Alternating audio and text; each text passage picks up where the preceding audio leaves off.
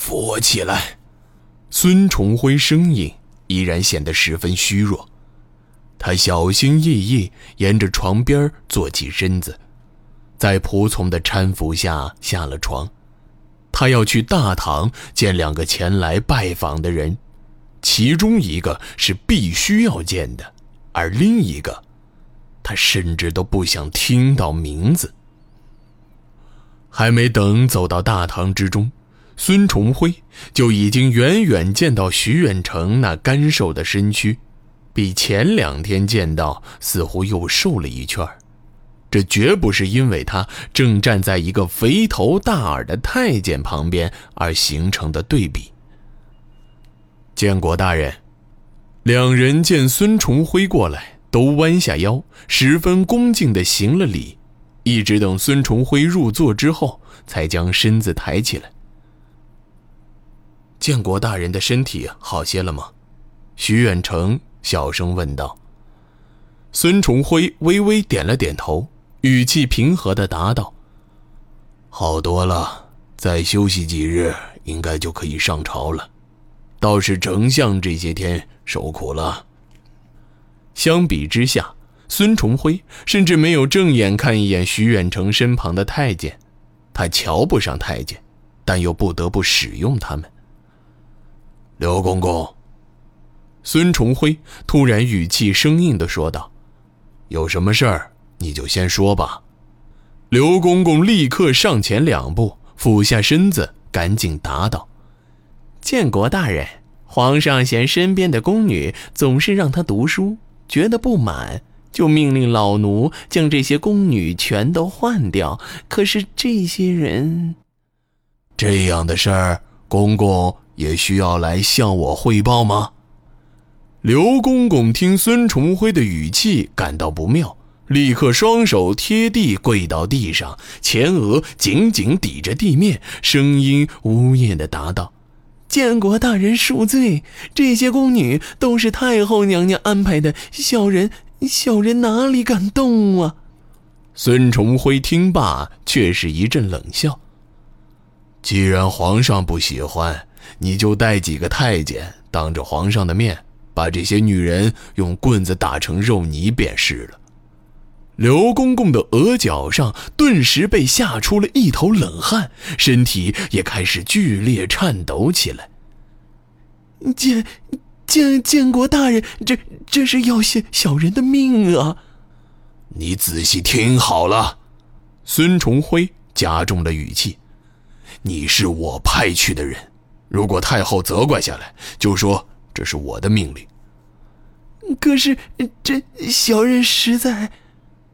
建国大人，一直沉默不语的徐远成突然开口说道：“这原本是建国大人的家事，臣不该干涉。不过既然事关皇上，而皇上又毕竟年幼，恐怕见不得这样的场面。那依丞相的意思。”臣觉得，刘公公不如找一个最不听话的，把他淹死，然后告诉皇上，此人是因为皇上不好好读书才跳河自杀的。臣以为就可以达到效果了。孙重辉听罢，微微点了点头，继而不耐烦地对伏在地上的太监说道：“公公可有听到丞相的建议？”“听到了，仆下听到了，听得十分清楚。”就这样做吧，至于怎么安排，你自行决定吧。孙崇辉阴沉着脸，他稍稍停顿了片刻，又补充了一句：“要是再因为这样的事情来找老夫，那公公就先想想自己身上的肉可以挨几刀吧。”刘公公早已吓得脸色苍白，他连忙点了点头，哆哆嗦嗦站起来。依然俯下半个身子，头也不抬的退了出去。而孙重辉则依然阴沉着脸，声音愤懑的骂道：“真是连自己姓什么都不知道了！”建国大人，请息怒。徐远成走近了两步，微低着头，小声劝慰道：“太后殿下那么做，也是为了敦促皇上学习。建国大人。”还请不要动怒，孙重辉却一阵冷笑：“哼，他只是找人看着皇上，生怕脱离了他的控制。”徐远成稍稍顿了顿，臣以为建国大人是多虑了。皇上自幼身体虚弱，太后因此放心不下，也是情有可原。丞相啊，孙重辉微微笑了笑。丞相又如何能比老夫更了解自己的儿女呢？说到这里，孙重辉突然收起笑容。要不是因为他，就没有必要多杀那些人了。话音未落，孙重辉突然开始咳嗽起来，他咳得十分厉害。不久之后，脸色就已经涨得通红。建国大人，徐远成突然神色不安地抬起头来，孙重辉却只是举起左手，表示自己没有大碍。又过了一些时间之后，咳嗽。就自然停下了。臣会尽快把话说完，大人就能回去休息了。不，孙崇辉连忙摇了摇手，我也正有事情想要请教大人。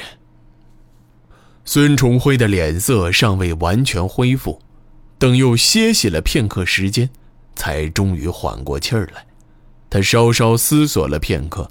突然压低声音，神色不安地问道：“丞相以为，这一次死的人，是不是多了？”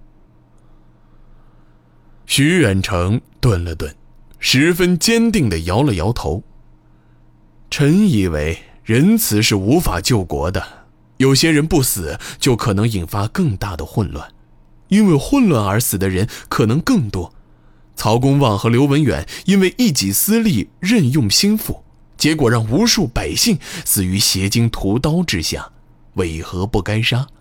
况且玩这场游戏的人必须要了解游戏规则，自古以来皆是如此，又为何要为他们的死而悲哀呢？徐大人这张嘴真是天生的宝贝。孙重辉无可奈何地点了点头。好吧，大人那么早过来，想必有十分紧要的事吧？徐远成微微点了点头，却没有说话。孙崇辉立刻心领神会，将所有仆从都叫了出去。他似乎已经知道徐远成要报告的内容，因此十分焦急地问道：“有消息了？”徐远成再一次点了点头，小声应道。对真的？那抓到了吗？不，徐远成稍稍迟疑了片刻，小声答道：“丽都有个差役牵扯到一桩人贩和山贼的案子。差役说，他曾放走过一对成年男女和两个年幼的儿童。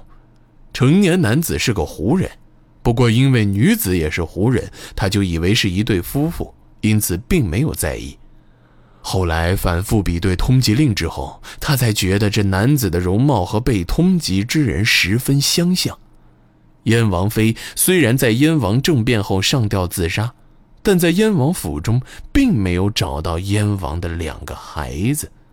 如果差役没有说谎，臣以为这两个儿童很可能就是燕王的子嗣，而那个胡人。或许就是帮助太子逃离京城的骠骑军将领野朵巴云。这些玩忽职守的小吏，真是该杀全族！孙重辉再次露出了狰狞的面容，只是他很快就压住了火气，或许是担心又会再次咳嗽起来。孙重辉大发雷霆的时候，其实不论是谁都难逃一顿痛骂。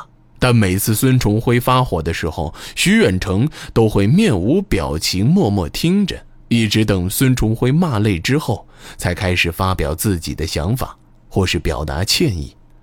而通常这一轮之后，孙重辉的火气也就自然消退了。臣已经派了乌鸟院的人往东面各郡去了。臣猜想燕王可能会走水路出境，如果无法在境内逮捕的话，乌鸟院的人会一直追到陆国去，一定会把燕王的人头带回来。即使徐远成一副胸有成竹的口气，但孙重辉却依然是一脸的忧虑。他默默沉思了片刻，心神不宁地说道：“徐大人，如果燕王真的要逃去陆国，倒也罢了。”老夫所担心的是，燕王得到了一些境内势力的支持。毕竟在这种时候，徐远成抬起头，露出一张干瘪如同枯木一般的脸，绿豆一般的眼珠却显得炯炯有神。建国大人，臣虽然还没证据，但臣以为，燕王或许已经死了。徐大人为何会这样想呢？孙重辉突然露出了惊诧的表情。